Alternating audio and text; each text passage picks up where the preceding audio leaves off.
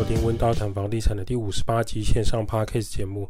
现在时间是二零二零年的四月十八号的下午三点半。我是温刀小明一八八。温刀谈房地产这个节目主要讲解每个人都需要居住的地方。你每天就是要回家，不管那是租房子、买房子、住在爸妈家、亲戚家，总之关于租屋住家相关议题都值得被讨论。每个人都值得拥有更好的居住品质。温刀是一个租赁管理公司。我们营业项目有帮屋主代租、代管理、包租代管、装修设计、装潢工程、布置软装设计、提升美感。有官方网站 IG 供大家去做连结。平衡报道时间，有人问说我们有没有好房东的案例？感觉都在讲一些不好房东的案例。当然有，这世界上有奇怪的房东，就有比较善良；不奇怪的房东，或是说他非常的。呃，我觉得算是已经很爱更多更多的小孩子的那种心情。有一个朋友呢，他是开饮料店的，那他目前在台北车站的一个区域就是营业中店面。那基于没有业配呢，我就不讲出他的店名。他当时要开店的时候，他设定了房租要低于六万，所以他找了很多地方都没有办法达成这个目标金额。他也知道说这种店面租金呢要低就要小坪数。所以他四处搜寻，最终他在台北车站终于遇到这个他命中注定的小店面。他的房东呢，大概就是七十几岁的婆婆。听这个朋友说明后，他其实这个房东本来要租三万五。老实讲，三万五在台北车站你要租一个店面也是非常非常低成本的，因为你要帮助年轻人创业的这种想法，所以他最后只租给这个年轻人一万二，就是我朋友。很多人可能想说，怎么可能？一万二在台北车站可以租一个店面，可是这真实发生在台北车站饮料店的创业故事。后来呢，他经营一段时间以后，他也有问这个房东婆婆原因。那这个老婆婆的先生已经过世，她本身英文能力还不错，因为她的儿女呢都在英国成家立业，她孙子孙女都在英国，所以她为了要跟她的孙子孙女沟通，她也有一段时间去上地球村上科技美语。他说他两个机构都去过，为了增强自己的英文能力。对他来讲，待在台湾是因为他已经很习惯台湾的生活。他曾经有去英国居住过，他发现当地的食物还有交通其实跟他心里所想的不一样。他的习惯还是留在台湾。后来他先生过世以后，他就一个人在台湾生活。他们家在台北市呢，台北车站附近有三块土地，其中这个店面位置就是闲置的。后面是住家，所以就租给其他的上班族。很久以前，有一对夫妻在这边卖葱抓饼，后来因为身体承受不住这个葱抓饼的劳动伤害，就结束营业。而据说很多南阳街的朋友以前都印象中有个葱抓饼加蛋还蛮有名的。婆婆说他们家从来不缺钱，小孩过年的时候会带孙子孙女回台湾，所以他并不寂寞。他对于现在台湾的政治发展啊，总统是谁，台北市长是谁啊，都没什么兴趣。反正剩下的时间，他就希望在这片土地做一些贡献。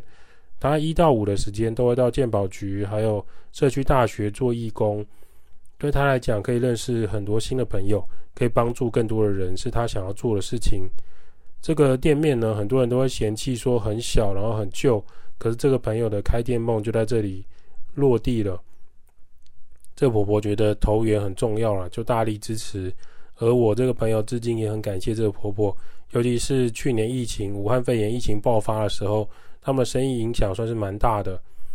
因为像南阳街附近有知名的网红 YouTuber 手摇店大放异彩，还有各家艺人都推出自己的连锁饮料店。好险，他的房租压力并没有南阳街那些店面大。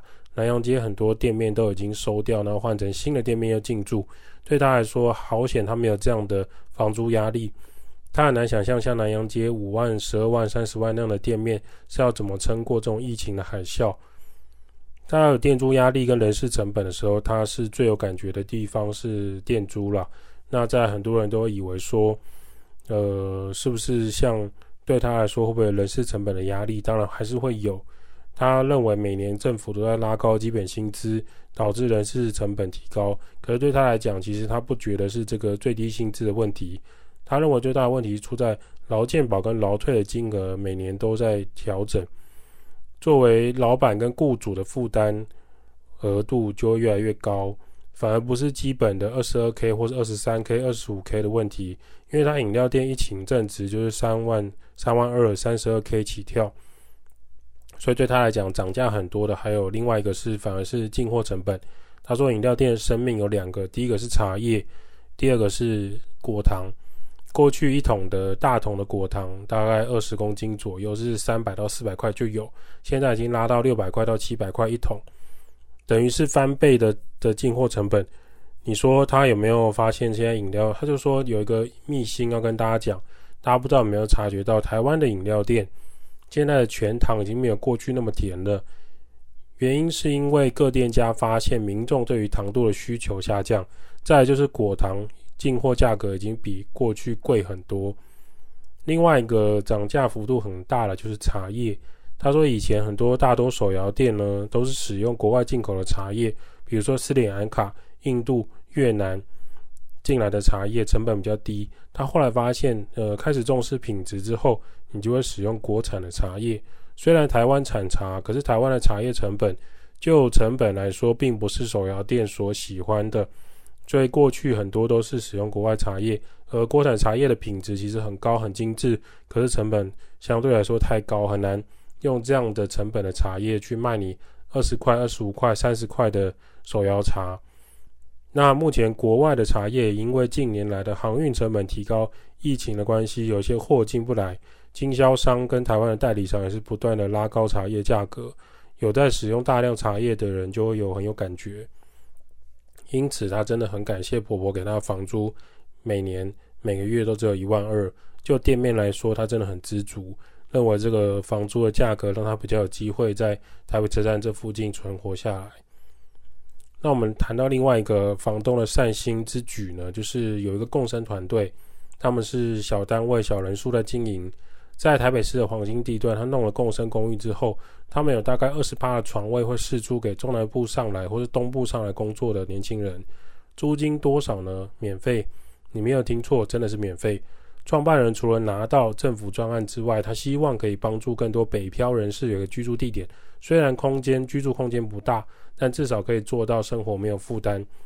免费之外，作为交换条件，它需要年轻人每个月办两次公益活动，一个是在室内可以办团康活动，让居住的人可以有共同生活的感觉；第二个是户外办公益活动，不管是去养老院、孤儿院，或是说有净滩的环保议题活动都可以。每个月做到两次的公益活动来交换这个免费的住宿，相对来说是很划算的。另外就是在室，在我们的居住环境中帮忙维持。客厅啊、厨房的公共空间的简易清洁，这也让许多年轻人纷纷有兴趣的来报名跟排队。不过，这样的床位终究还是不多了，就是一个良性的循环。他们的想法是这样，就是呃，政府可以提供的社会住宅，或者是呃这些呃公共住宅是出给年轻人出租的数量还是太少，所以如果他们可以多炒作一点事情，他们也是觉得有帮助。租金其实对大部分人来说，就是租房的最在意的事情。我们有认识另外一个 C 房东，他不是租金方面免费或是降低很多成本，而是他会很舍得给房客很多设备。对于长期居住在外的房客，就会知道这件事情很可贵。有一些铁公鸡房东一毛不拔，洗衣机故障、冷气不良、室内漏渗水、下雨、窗户破裂、热水器滴水，都不愿意花钱来处理。这时候呢，你找协助房东处理的代主管人员，说实在，他可以做的事情很有限了。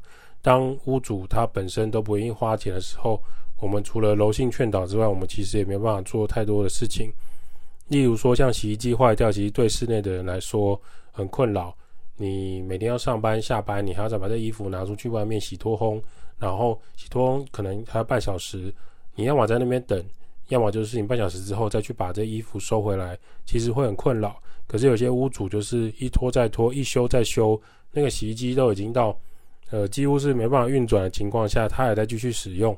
那我们就会觉得说，这样的房东其实呃照顾房客起来会非常的不 OK。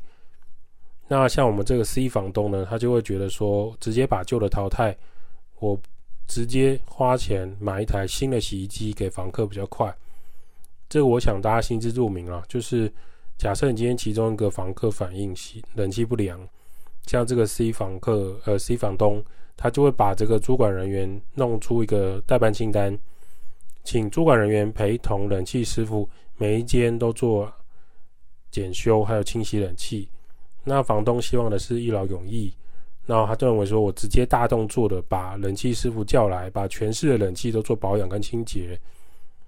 他认为呢，房客的需求是值得被满足的，可是相对来讲，房客如果不准时缴房租和电费，他也会很严格执行，请对方离开，因为他很尊重房客的生活需求，他认为他自己的责任有做到，那房客每个月的房租和电费的义务就应该要缴纳，应该要做到使用者付费。之前他就有遇到一个房客认为说床垫太软，他一声令下就直接请厂商订一张好的床。请主管人员直接把室内的床垫更换，房东都很感谢这个，呃，房客跟房东彼此感谢、彼此尊重的状态，是我们觉得蛮神奇的一个房东啊。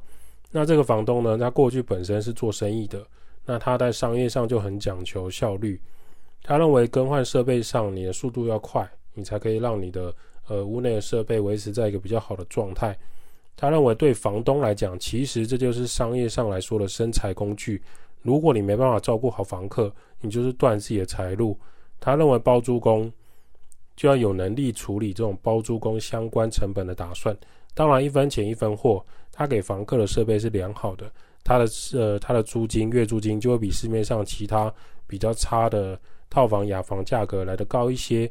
从根本来说，这个 C 房东还是善良的房东。与其说你上厕所在撑伞，因为你楼上漏水，或者说你手洗衣服的房东比起来，这样的 C 房东他是比较花钱在刀口上，互相配合、尊重房客的情况下，他的房客确实都是租赁时间超过一年以上，有时候会租两年、租三年。房客守规矩，房东其实也会很道义的和谐状态。从这 C 房东那边，我们也学到很多东西，例如说怎么样做到等价交换，让房客收到房屋的价值。未来我们再来分享其他好房东的事迹。我们现在插播一个好消息，就是温刀谈房地产这个 podcast，感谢大家的收听，目前已经突破两万的累积下载数。原本一开始我们团队还想说啊，听的人可能不会太多，市面上的房地产的那些教科书啊，或者是很多精美的书还蛮多的，没有想到温刀在五十几集有越来越多人受到重视的感觉。我们希望大家还是可以推广给自己身边的亲朋好友啦。它是一个免费的房地产内容的 podcast，未来会持续创作给各位。当然呢，我们使用我们资讯栏位的网址来做抖内也可以，就是支持小金额支持我们的 podcast。上岸连接就在我们资讯栏位，你的小金额可以帮助温叨谈房地产持续创作哟。好的，接着我们来讲个另外一个事情，就是隔音工程。都市居住到最后，其实大家都在比的是谁家比较不吵闹，已经不是比说谁家最安静哦。现在是只要不吵闹就很佛心的居住空间。台湾的建商无论老公寓还是新成屋、大楼社区，都有一个比较可怜的问题啊，几乎讲究成本，所以他不讲武德，不是他不讲求它的质量，外在的装饰富丽呢，内在非常不重视隔音啊。使用轻隔间或是轻质灌浆隔间，就里面会有保丽龙球，楼地板薄，水管深，水锤深，居住品质都不好，无法舒适和安静的休息。目前大楼林立的问题一箩筐，比如说你像楼地板，你只要走路，小朋友在上面跳动，他上在上上面玩弹珠，或者是他玩具掉到地板上，其实对一般楼下的人来说，就会听到跳动声，像拖椅子的声音。放音乐的声音、水管撞击的声音，这些噪音问题，真的都要必须透过事后的装潢工程才有办法去做调整。那温叨认为这是可以，大家可以好好详细学习规划的。去年到今年，我们其实接了一些装潢工程来执行，有一些屋主对温叨的装潢工程和软装美美感的设计有很大的心得感想，我们很感谢大家的支持，和选择温叨的装潢团队。现在很多房屋呢，由于结构安全上，它只能使用轻隔间，不是它不想用砖墙，而是呃楼地板不可以太重，不可以再用砖头，所以它就只好用轻隔间。轻隔间除了施工快速之外，很多人其实很在意它是否可以好好的隔音。答案是肯定的。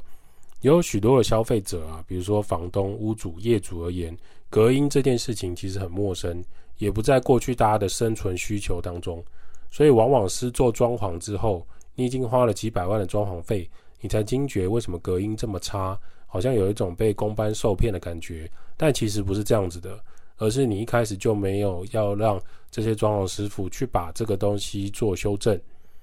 有可能当初你可能是成本考量，你只打算做到隔间的功能而已。那么就没有跟工程团队讨论到隔音的效果。其实隔音是一种数学题目，需要隔出多少噪音系数的隔间。对于装修师傅而言，台湾早期许多的隔间都是木板隔间，是隔间不是隔音。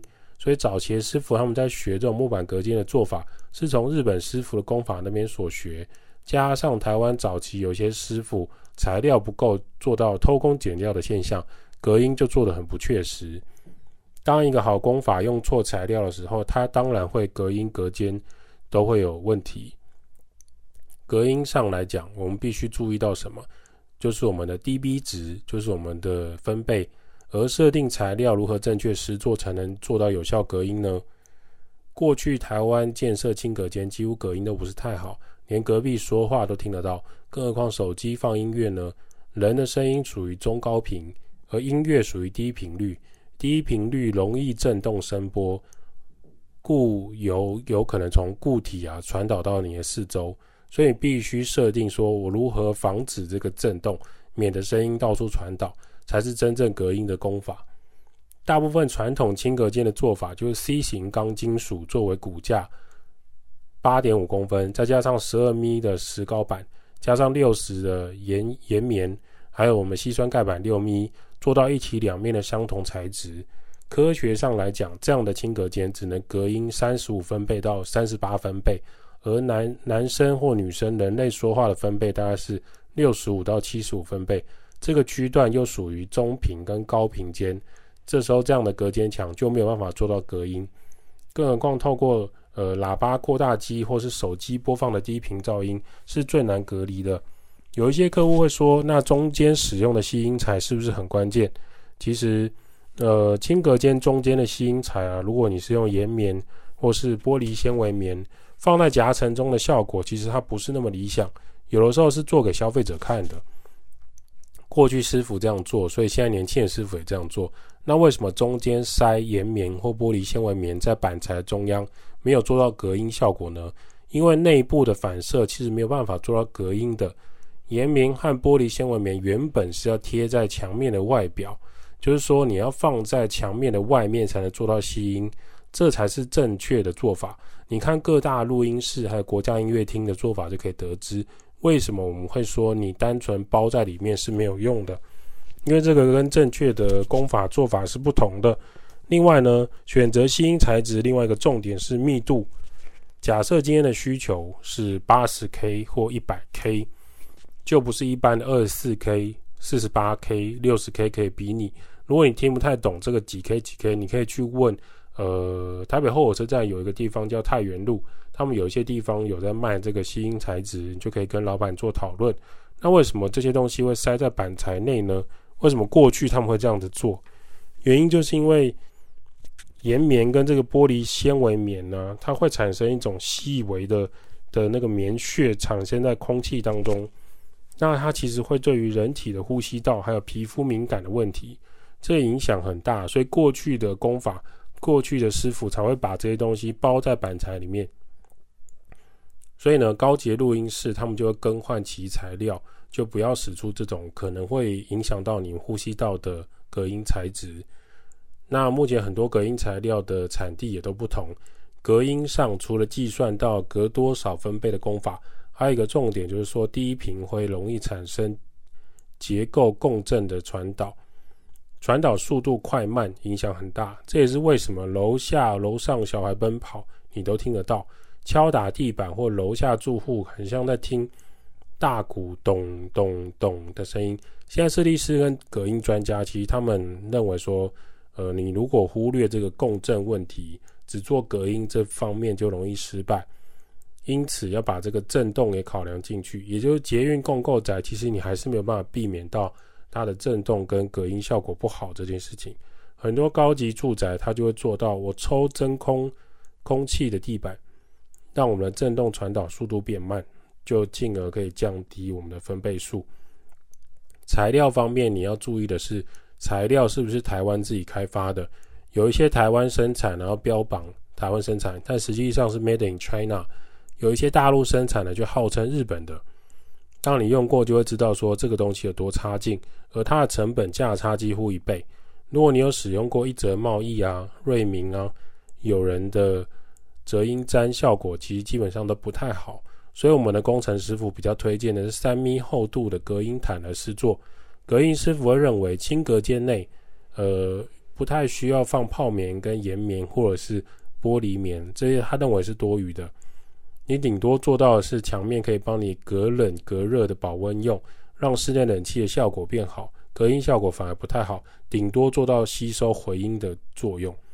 所以我们建议的工法是什么呢？首先，金属当骨架八点五的公分的先架好，墙面骨架部分先把它弄起来，再双面用绿建材的石膏板十五米去做支撑。重点来了，双面用三米的隔音毯，还有石膏板用白胶十五米粘合。用钉枪固定后，两面都这样施作，也就是说，你两面的墙面外，你还要再粘这隔音毯，隔音毯的外层再贴一层石膏板，去把它做到封板，就可以做到隔音。而吸音棉、岩棉、玻璃棉这些材料还需要使用吗？其实它可以作为隔冷或隔热的保温材，建议还是可以放在骨架内，让回音减少。我们大部分都有一个经验，就是当你室内空间很空的时候。大声讲话可能就会有回音，这也是为什么很多室内进完家具店或大量杂物之后，很少就会听到了回音。吸音材呢，通常会比杂衣杂物有用啦。有些人会以为说，哦，我是不是可以在呃室内就是放衣柜做隔间墙？你就算放满衣物，是不是有巨大的这个隔音效果？答案是效果并不理想。如果衣柜的隔间就可以做到隔音。那像这种砖墙啊、轻质隔间墙啊、陶粒墙啊、吸音棉这种东西，不就没必要全部丢掉就好了？所以不是这样的。我们从人类至今其实还在寻找最理想的材料来做隔间，也可以做到隔音的效果。那因为要完全隔绝声音是一个很困难的工程，所以至今还有很多人在做研究。那我们也知道说噪音或者是呃。人类无法理解的声音，其实是会导致你的大脑耗弱的。人类的精神层面很容易受到音声音的影响，这也是为什么我们这个 Podcast 这一集会特别拉出来讨论的原因。期盼未来有更多人不要再受到噪音或是震动的影响。温刀照顾房客就像我的家，代租代管、包租代管、装修工程、布置设计。Podcast 分享租屋投资房地产。今天的温刀谈房地产先讲到这儿。如果有什么想法，欢迎私讯或五星吹捧起来，我们就回答你的留言。温刀小编也会在这一期节、下一期节目跟大家讨论房地产相关议题喽。